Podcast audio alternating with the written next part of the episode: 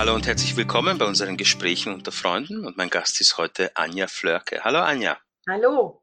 Ja, mit dir haben wir eine echte, wieder eine echte Spezialistin an Bord. Du bist Heilpraktikerin für Psychotherapie und wie du sagst, dein, äh, das, was dich besonders reizt oder das, was dich besonders beschäftigt, aus, auch aus persönlichen Gründen, ist das Thema Trauma. Und äh, du hältst ja auch verschiedene Kurse im Rahmen des äh, Handwerkskoffers über Achtsamkeit, Selbstbewusstsein, das innere Team. Kannst du uns einfach mal ein bisschen über Trauma erzählen? Ja, wie, wie passiert Trauma und wie, wie kann man Trauma am besten aufarbeiten? Also Trauma wird ja leider sehr inflationär benutzt, den, das Wort. Ähm, und meistens steckt nicht das dahinter, was wir psychologisch Ausgebildeten unter Trauma verstehen. Also ein echtes Trauma im pathologischen Sinne ist eine Überforderung des Nervensystems. Und wir haben dann immer drei Möglichkeiten, Flight, Fight, Freeze. Also wir können fliehen, wir können kämpfen oder wir können einfrieren. Und ähm, bei Trauma ist es so, dass dieser Zustand quasi bleibt. Das muss man sich jetzt nicht so vorstellen, wenn jemand einfriert, dass der jahrelang in einer Kaninchenstarre bleibt.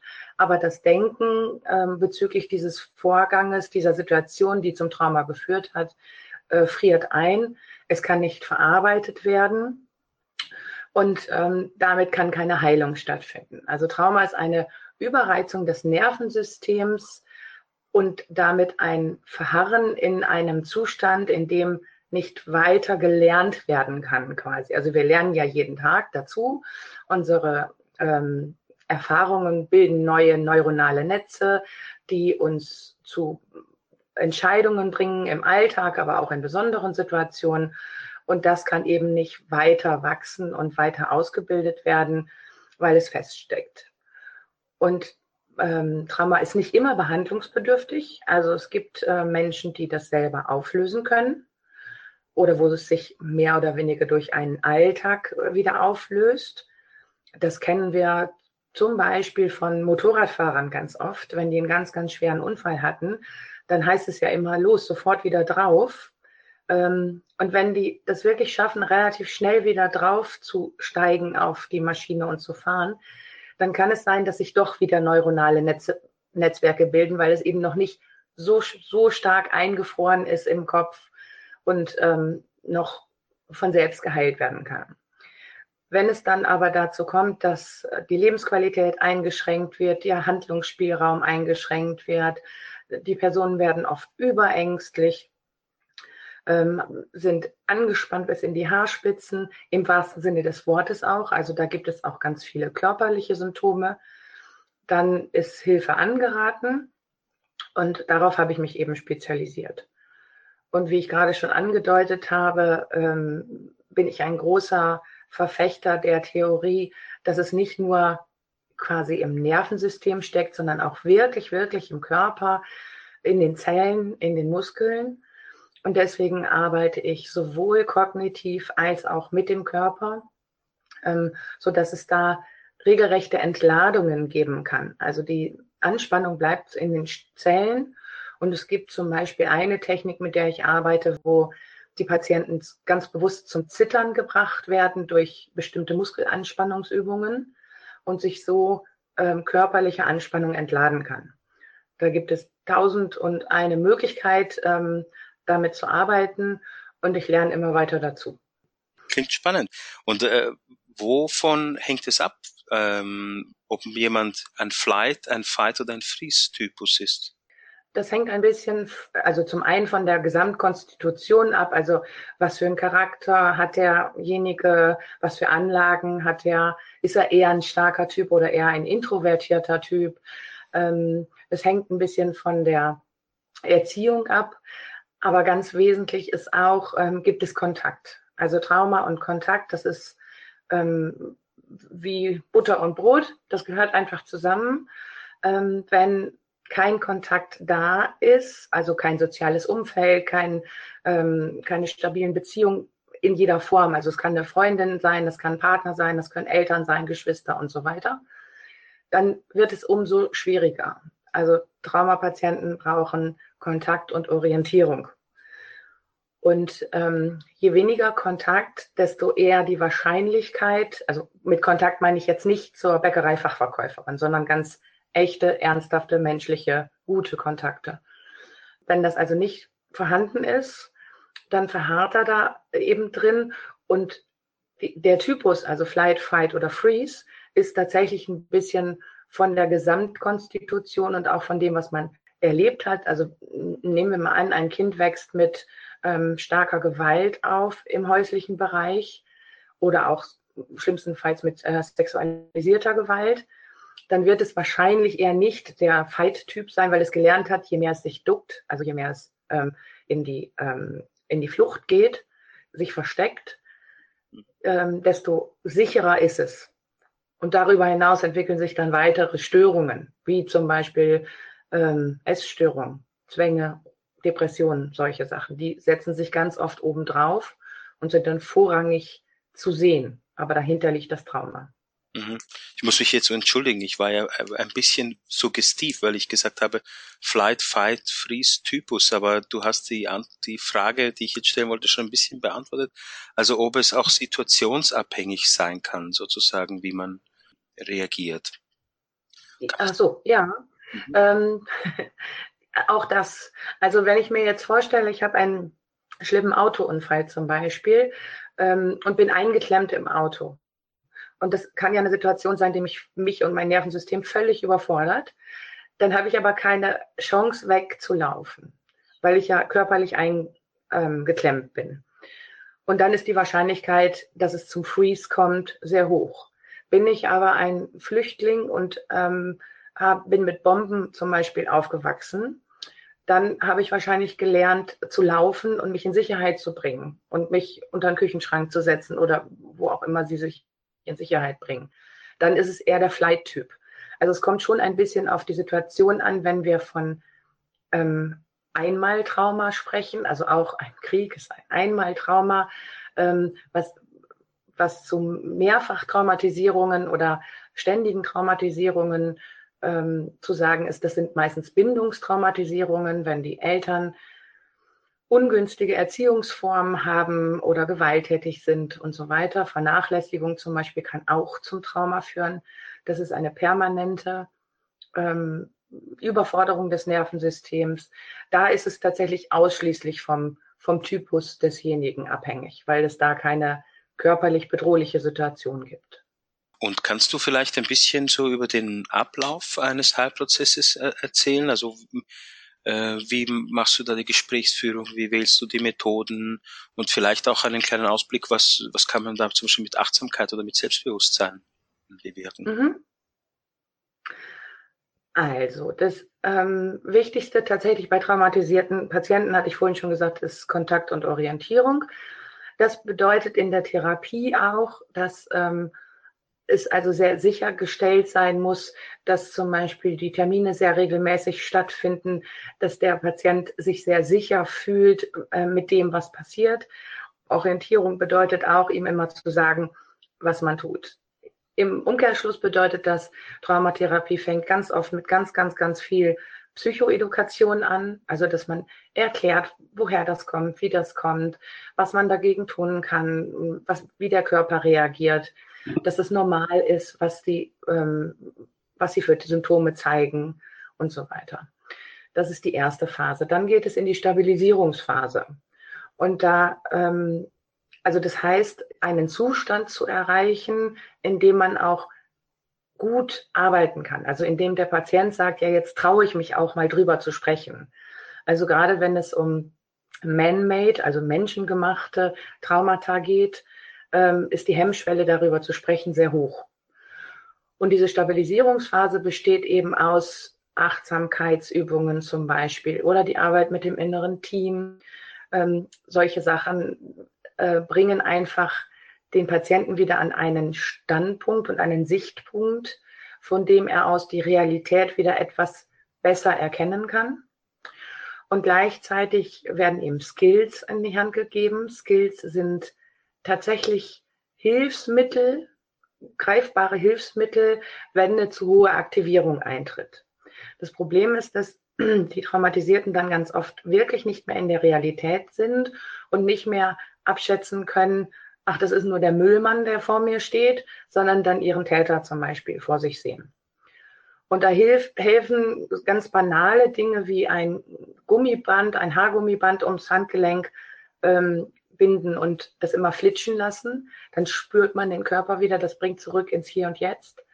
Ähm, man kann mit Gerüchen arbeiten, sich die unter die Nase halten, mit Geschmäckern und so weiter. Also so ein, so ein Notfallkoffer sozusagen. Ist ein bisschen individuell, was bei wem gut hilft. Und da muss man einfach eine große Palette anbieten. Und wenn wir durch die Stabilisierungsphase durch sind, dann ähm, kommt es zur Traumakonfrontation. Ähm, das heißt nicht zwingend, man springt in das Thema rein und wühlt da drin rum, das kann auch sein, dass man sich nur am Rand des Traumas bewegt, also vom Erzählen, dass zum Beispiel der Zeitpunkt kurz vor dem Unfall und der Zeitpunkt, nachdem ich aus dem Krankenhaus wieder entlassen wurde und es wird wieder besser ähm, genommen wird. Man tastet sich so ein bisschen in die Nähe des Traumas und ähm, dann irgendwann löst sich der Knoten da, dann, ich habe ja gesagt, das ist im Gehirn wie eingefroren, es kann nicht weiterverarbeitet werden und das meine ich mit, da löst sich dann der Knoten. Das passiert aber nur, wenn die Stabilisierungsphase gut gelaufen ist und da Ressourcen installiert wurden, die dagegen halten können. Also er muss selbstbewusst zum Beispiel genug sein und er muss ähm, Ressourcen in dem Sinne haben, dass er einen Gegenpol hat. Das ist ja ein bisschen wie eine Parabel, und man hat dann, äh, wenn die Aktivierung sehr hoch ausschlägt, äh, braucht man auch unten eine gute Basis, die dagegen hält. Das ist die Aufgabe von Traumatherapie. Mhm. Und wenn die Konfrontation passiert ist, dann geht es immer noch weiter. Trauma ist wirklich ein langes Ding. Ähm, dann wird es, wird die Geschichte in die, in die Lebensgeschichte integriert. Also so, dass er das akzeptieren kann, der Patient. Ja, das ist passiert und das ist echt Mist und ich mache jetzt das Beste draus und das ähm, blockiert meinen Alltag nicht mehr. Kannst du uns kurz ähm, den Begriff inneres Team erklären? Ja, also ähm, das innere Team, damit arbeite ich super gerne übrigens, ähm, heißt, wir haben verschiedene Anteile in uns. Und die meisten werden das kennen, dass sie zum Beispiel irgendwie so kindliche Anteile in sich haben. Ähm, da ist man dann trotzig zum Beispiel oder albern. Und äh, das tritt dann manchmal zum Vorschein. Und so gibt es verschiedenste Anteile in uns, ähm, die sehr individuell sein können. Es gibt verschiedene Anteile, die fast jeder hat. Also einen inneren Psychologen, einen inneren Kritiker, der also immer alles kritisiert, einen inneren Buchhalter, der ständig aufrechnet, lohnt sich die mh, hm, Arbeit oder lohnt sich das Investment, was ich mache in eine Person oder soll ich das lieber sein lassen? Es gibt da ähm, also viele, viele Facetten, die jemand hat. Man könnte auch sagen Facetten. Und durch, dadurch, dass man sie personalisiert und sagt, ja, das ist jetzt dein innerer Beobachter zum Beispiel oder dein innerer Kritiker, gibt es eine Form von Distanzierung. Also der Patient kann sich distanzieren, gedanklich, und dadurch leichter über diese Facette sprechen und leichter sagen, ja, und also ja, wenn mein kindlicher Anteil hervorkommt, das ist aber auch so verletzt und nie hat es das gekriegt zu Weihnachten, was es sich wünscht und immer musste es die besten Noten nach Hause bringen. Das sind so ganz typische Aussagen. Und ähm, dadurch diese Distanzierung, dadurch, dass man quasi eine Person daraus macht, die in einem steckt, ist es leichter, da objektiv dran zu gehen und damit zu arbeiten und da auch tatsächlich Heilung zu ähm, erfahren. Und wenn das Team miteinander gut arbeitet, also wenn das Kind mit dem Beobachter und dem Kritiker und dem Buchhalter zusammenarbeitet, äh, dann gibt es insgesamt ein stabileres Ich, weil das ja aus diesen Puzzleteilen sozusagen zusammengesetzt ist. Dann gibt es ein stabileres Ich, damit besseres Selbstbewusstsein und damit eine Basis für echte Traumatherapie. Mhm. Du hast jetzt das Wort Selbstbewusstsein erwähnt. Was, was kann man, wie könnte man das stärken? Ähm, Selbstbewusstsein ist ein großes Problem bei den allermeisten Patienten in unseren Praxen. Und ähm, es gibt ganz viele Übungen, die man machen kann. Selbstbewusstsein ist nichts, was mal eben so durch ein Gespräch ein bisschen aufgebaut wird. Es nutzt nicht, also es nutzt keinem Patienten, wenn ich ihm sage, ja, aber wieso, du bist doch toll und du, guck mal, du arbeitest doch auch und du hast zwei Kinder und das kriegst du gut hin. Das baut das Selbstbewusstsein nicht auf. Es braucht das Übungen, die der Patient selbstständig durchführt, also natürlich angeleitet. Und da werden ähm, die eigenen Grenzen so ein bisschen ausgelotet. Mhm. Also zum Beispiel macht man eine Liste ähm, was würde der Patient ähm, in seinem Leben gerne noch erreichen oder was würde er gerne mal machen. Und das kann vom, ähm, ich möchte mal wieder selbstständig beim Edeka einkaufen gehen, was viele meiner Patienten dann nicht mehr können, bis hin zu, ich möchte noch eine Fremdsprache lernen oder ähm, klöppeln oder, oder was auch immer. Und dann macht man eine Liste und dann fängt man an, also mit den kleinen Dingen, ihn zu schubsen sozusagen. Also ihm Hausaufgaben zu geben und zu sagen, okay, guck mal wenigstens jetzt bei der Volkshochschule, wann ist der nächste Kurs? Und beim nächsten Mal vereinbart man dann und schaffst du das, dich anzumelden. Und also ihn, ihn in, in Handlungen zu bringen, die über die Komfortzone herausgehen. Das ist bei Patienten, die mit Trauma kommen, ganz oft besonders schwierig, weil sie eben fürchterliche Dinge erlebt haben und sich selber nichts mehr zutrauen. Und deswegen muss man schrittweise vorgehen und es dauert echt lange, bis man es aufbaut. Aber je besser der Patient mitarbeitet, also je höher die Compliance, desto stärker wird er und desto schneller geht es dann am Ende auch. Selbstbewusstsein ist tatsächlich der zentrale Punkt dabei. Mhm. Du hast jetzt die Compliance erwähnt und ich hatte vorhin, hat mir so eine Frage durch den Kopf geschwebt, weil du Kontakt auch äh, genannt hast diese Beziehung zwischen ähm, Patient und, und Therapeut, ähm, ja, wie gut oder wie schlecht kann die funktionieren? Also was ich äh, vielleicht um das jetzt, weil das kann, kann ja wirklich auch so von das Thema, aber was mich so ein bisschen interessiert ist, ob da nicht beim Patienten vielleicht ein bisschen diese, also im Positiven wie im Negativen ein bisschen wie so eine Lehrerfigur der, der Therapeut sein könnte? Oder kann der Therapeut echt ein Freund werden? Könnte man das so umformulieren? Ähm, mm, da, genau davor warne ich eigentlich äh, immer, wenn ich, wenn ich Kurse gebe. Also meine Erfahrung ist, dass eine freundlich zugewandte Distanz die beste Grundlage ist. Ähm, also wichtig ist, dass der Therapeut sehr, sehr, sehr verlässlich ist. Er muss pünktlich sein, er muss da sein, er muss Termine ähm, auch rausgeben und ähm, also sofort nennen können, wenn der Patient fragt, ähm, wann kann ich einen Termin haben, dass er auch eine Antwort kriegt und nicht vertröstet wird, auf E-Mails antworten und so weiter. Wenn diese Beziehung gut ist, dann bedeutet, also die therapeutische Beziehung gut ist, dann bedeutet das, dass der Patient sich auf den Therapeuten verlässt. Und der kann sich nur dann verlassen, wenn er auch Respekt vor ihm hat. Deswegen bin ich zum Beispiel überhaupt kein Freund davon, meine Patienten zu duzen. Ähm, ich bin sehr fürs Sie, weil es eine respektvolle Distanz immer noch hält. Das hat nichts mit Menschlichkeit und Empathie zu tun. Ähm, meine Aufgabe als Therapeut ist es aber auch nicht, ähm, vom Mitleid zu zerfließen, sondern empathisch die Situation zu halten und ihn anzuleiten, dass er zum Beispiel aus einer Aktivierung wieder herauskommt. Diese Beziehung ist immens wichtig. Ich würde sogar behaupten, dass es das aller, aller, aller Wichtigste ist in der ganzen Therapie, wenn die Sorte Maus nicht zu mir passt, die in meine Praxis kommt, dann kann ich den auch nicht therapieren. Das ähm, ist auch nicht persönlich zu nehmen, wenn ein Patient dann mal sagt, nee, also wir beiden kommen nicht miteinander klar oder ich suche mir lieber jemand anderen, dann ist es einfach nicht der Typ Mensch, der zu meinem Typ Mensch passt, ohne Wertung. Und ähm, ich weise die Patienten im Kennenlerngespräch immer wieder darauf hin, dass sie darauf achten sollen, ob sie sich wohlfühlen und ob sie sich ähm, ernst genug genommen fühlen und ähm, dass sie sich eben also bei mir sicher fühlen. Und wenn nicht, sollen sie es sagen und dürfen auch sagen, ich möchte gehen. Das ist unglaublich wichtig. Damit habe ich sehr gute Erfahrungen gemacht. Und ähm, es ist auch so, dass wir manchmal etwas streng sein müssen. Also wenn Hausaufgaben aufgegeben werden und es wurde vereinbart, ja, das macht er innerhalb der nächsten zwei Wochen und die Patienten kommen und haben ähm, sie nicht gemacht, dann hört man sich an, warum. Und manchmal gibt es Situationen, selbstverständlich, wo es nicht möglich ist.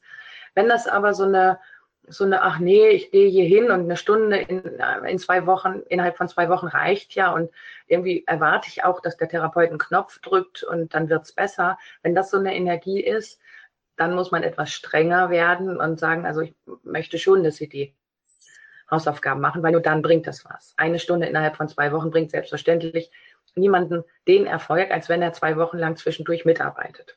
Mhm. Ja. ja, das ist eine tiefe Arbeit, das ist eine schwere Arbeit auch. Und du hast jetzt die Hausaufgaben ja. erwähnt. Mhm. Ähm, du machst ja auch äh, Webinare über die Gebührenabrechnung. Also der, der, der Therapeut hat ja auch Hausaufgaben. Kannst du dazu was erzählen? Ja, so, so viel zum Thema Traumjob. Ich habe, ähm, als ich umgesattelt habe auf Heilpraktiker für Psychotherapie, habe ich gedacht, ja, und jetzt endlich habe ich meine Bestimmung gefunden. Das ist der vierte Beruf, den ich gelernt habe. Und habe dann mit Erschrecken festgestellt, dass die ganze Administration auch da dran hängt. Irgendwie habe ich nicht drüber nachgedacht. Und diese Gebührenrechnung ähm, hat mir ein bisschen die Ohren gebrochen am Anfang. Und dann habe ich den ähm, Kurs bei der Silke Uhlendahl mitgemacht, der ähm, aber gemischt war für Heilpraktiker und Heilpraktiker Psychotherapie. Und ähm, da war einfach unglaublich viel drin, was ich für mich nicht gebraucht habe, weil ich ja eigentlich großer Heilpraktiker bin. Und Silke hatte das dann aufgeteilt in zwei ähm, Bereiche, also einmal Heilpraktiker, einmal Psychotherapie und hat mich gefragt, ob ich das übernehme. Dieser Kurs macht die ähm, Therapeuten fähig, Gebührenrechnungen zu schreiben, also nach GBH, nach dem Gebührenverzeichnis für Heilpraktiker, ähm, Rechnungen zu schreiben, die juristisch korrekt sind, die für die Krankenkassen korrekt sind, da wird ähm, klar gemacht, worauf man achten muss, je nachdem, wie das abgerechnet wird. Ist es also ein Barzahler oder sind das, sind die privat versichert oder über die Beihilfe versichert? Da sollte man einige Sachen beachten und wissen und auch welche Ziffern äh, abgerechnet werden dürfen überhaupt als ähm, Heilpraktiker für Psychotherapie. Wir sind da relativ eingeschränkt, aber man sollte hm, auch wissen, welche Ziffer für was. Das ist manchmal nicht selbsterklärend, weil dieses, wie wir alle wissen, dieses Verzeichnis ist ähm, von Anutuk aus den 80er Jahren und ähm, moderne Verfahren sind da einfach nicht enthalten. Und da muss man sich so ein bisschen durchfummeln und da gibt es so ein bisschen Richtlinien, welche GBH-Ziffer wir für welche Therapiemethode zum Beispiel einsetzen dürfen. Also ein bisschen sozusagen der, der Hintergrund, den man auch braucht. Genau. Also das sind ähm, drei, drei Abende, glaube ich, zwei Abende.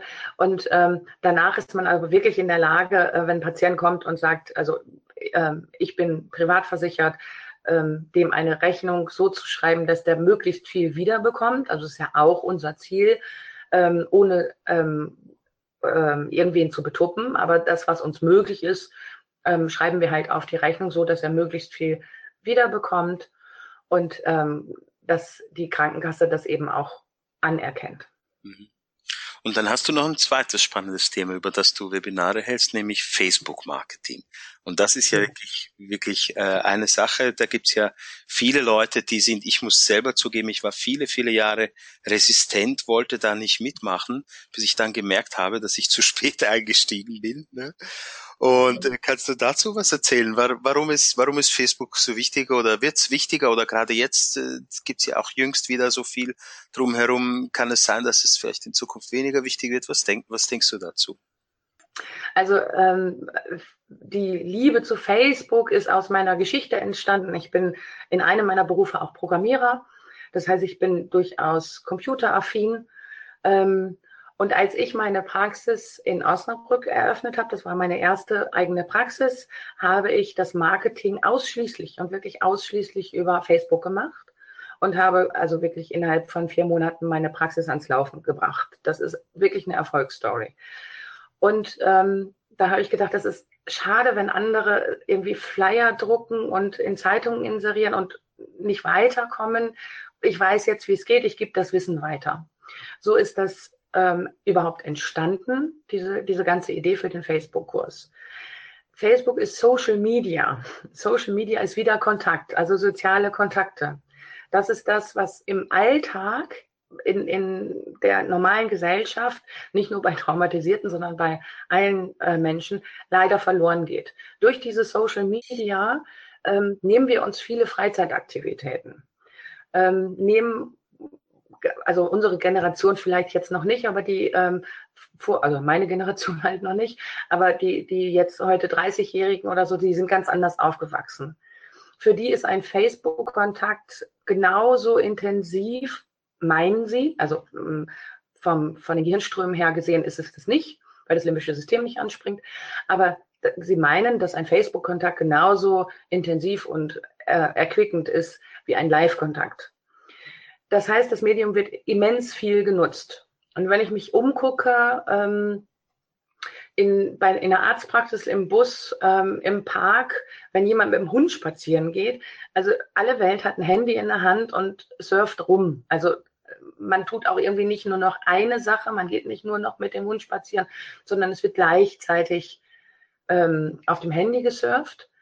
In Augsburg zum Beispiel gibt es sogar Handyampeln. Das fand ich ganz spannend.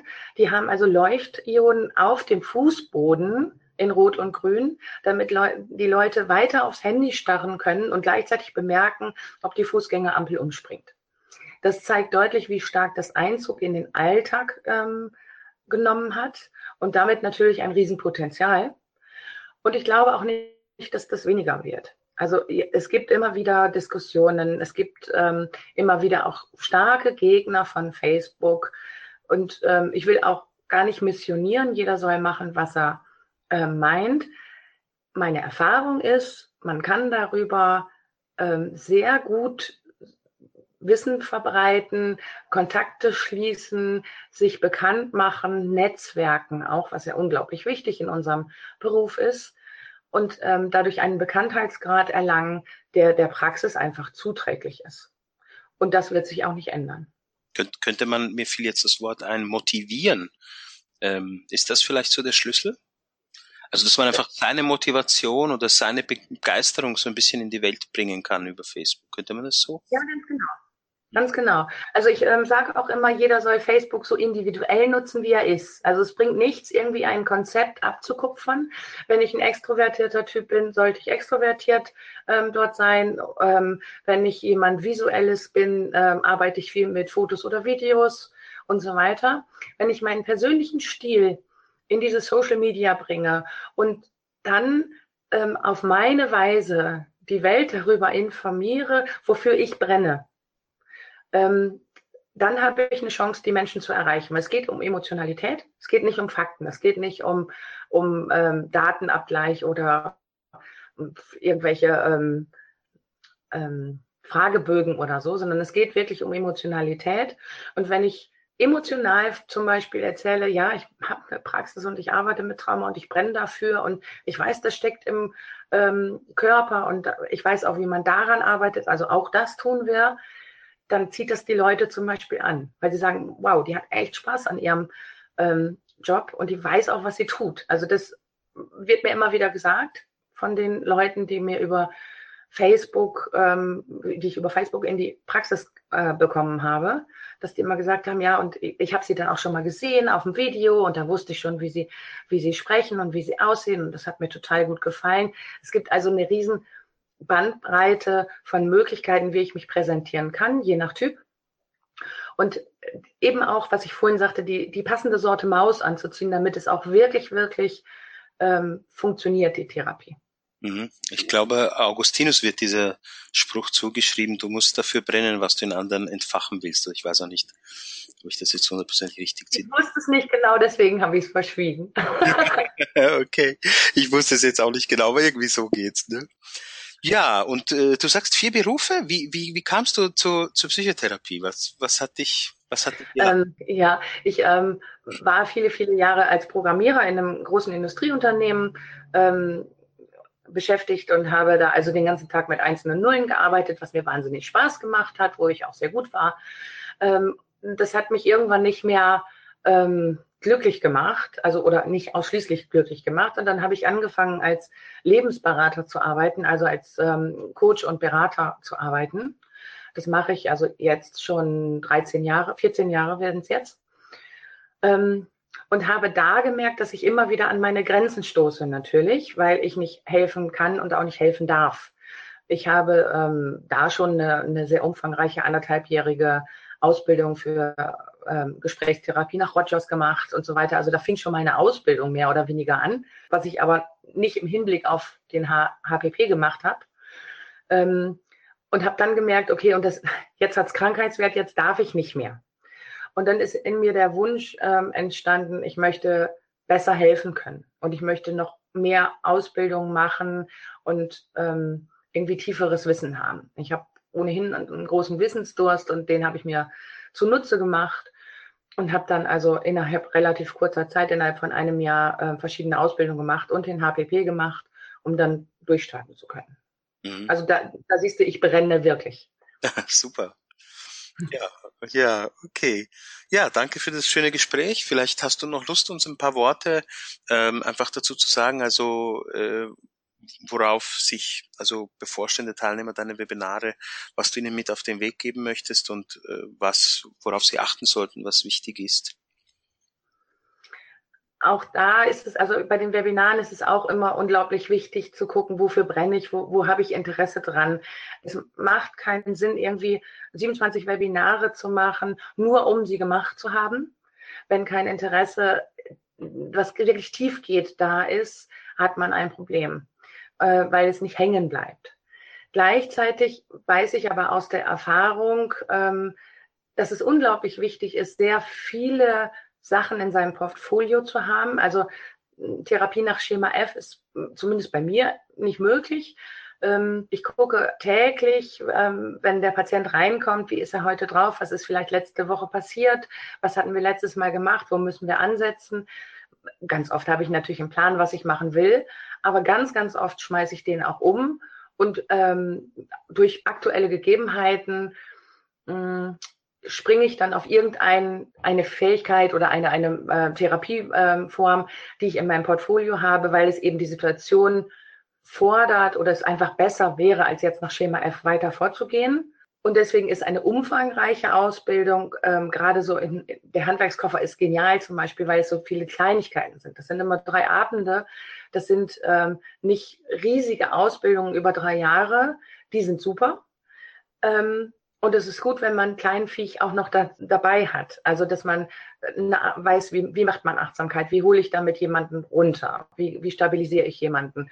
Wie arbeite ich mit dem inneren Team? Ähm, was ist der sichere Ort, ähm, den man für Traumatisierte, also mindestens für Traumatisierte immer braucht? Und, und, und. Also, das sind so, so Kleinigkeiten, die ich ähm, den psychotherapeutisch arbeitenden Heilpraktikern auf jeden Fall ans Herz lege, aber auch die großen HPs das ein oder andere. Savina hatte zum Beispiel einen Kurs über Sprache. Ähm, das auch in den HP-Praxen gibt es Situationen, wo es psychisch sehr angespannt ist von Seiten der Patienten. Und auch da helfen diese Kurse wirklich gut für den Alltag. Ja, vielen, vielen Dank, Anja. Super. Das war sehr viel, sehr viel, sehr Interessantes. Dankeschön. Gerne, Dankeschön. Gut, dann bedanke ich mich auch bei unseren Hörern recht herzlich und bei dir, Anja. Danke und tschüss, bis zum nächsten Mal. Tschüss. Tschüss.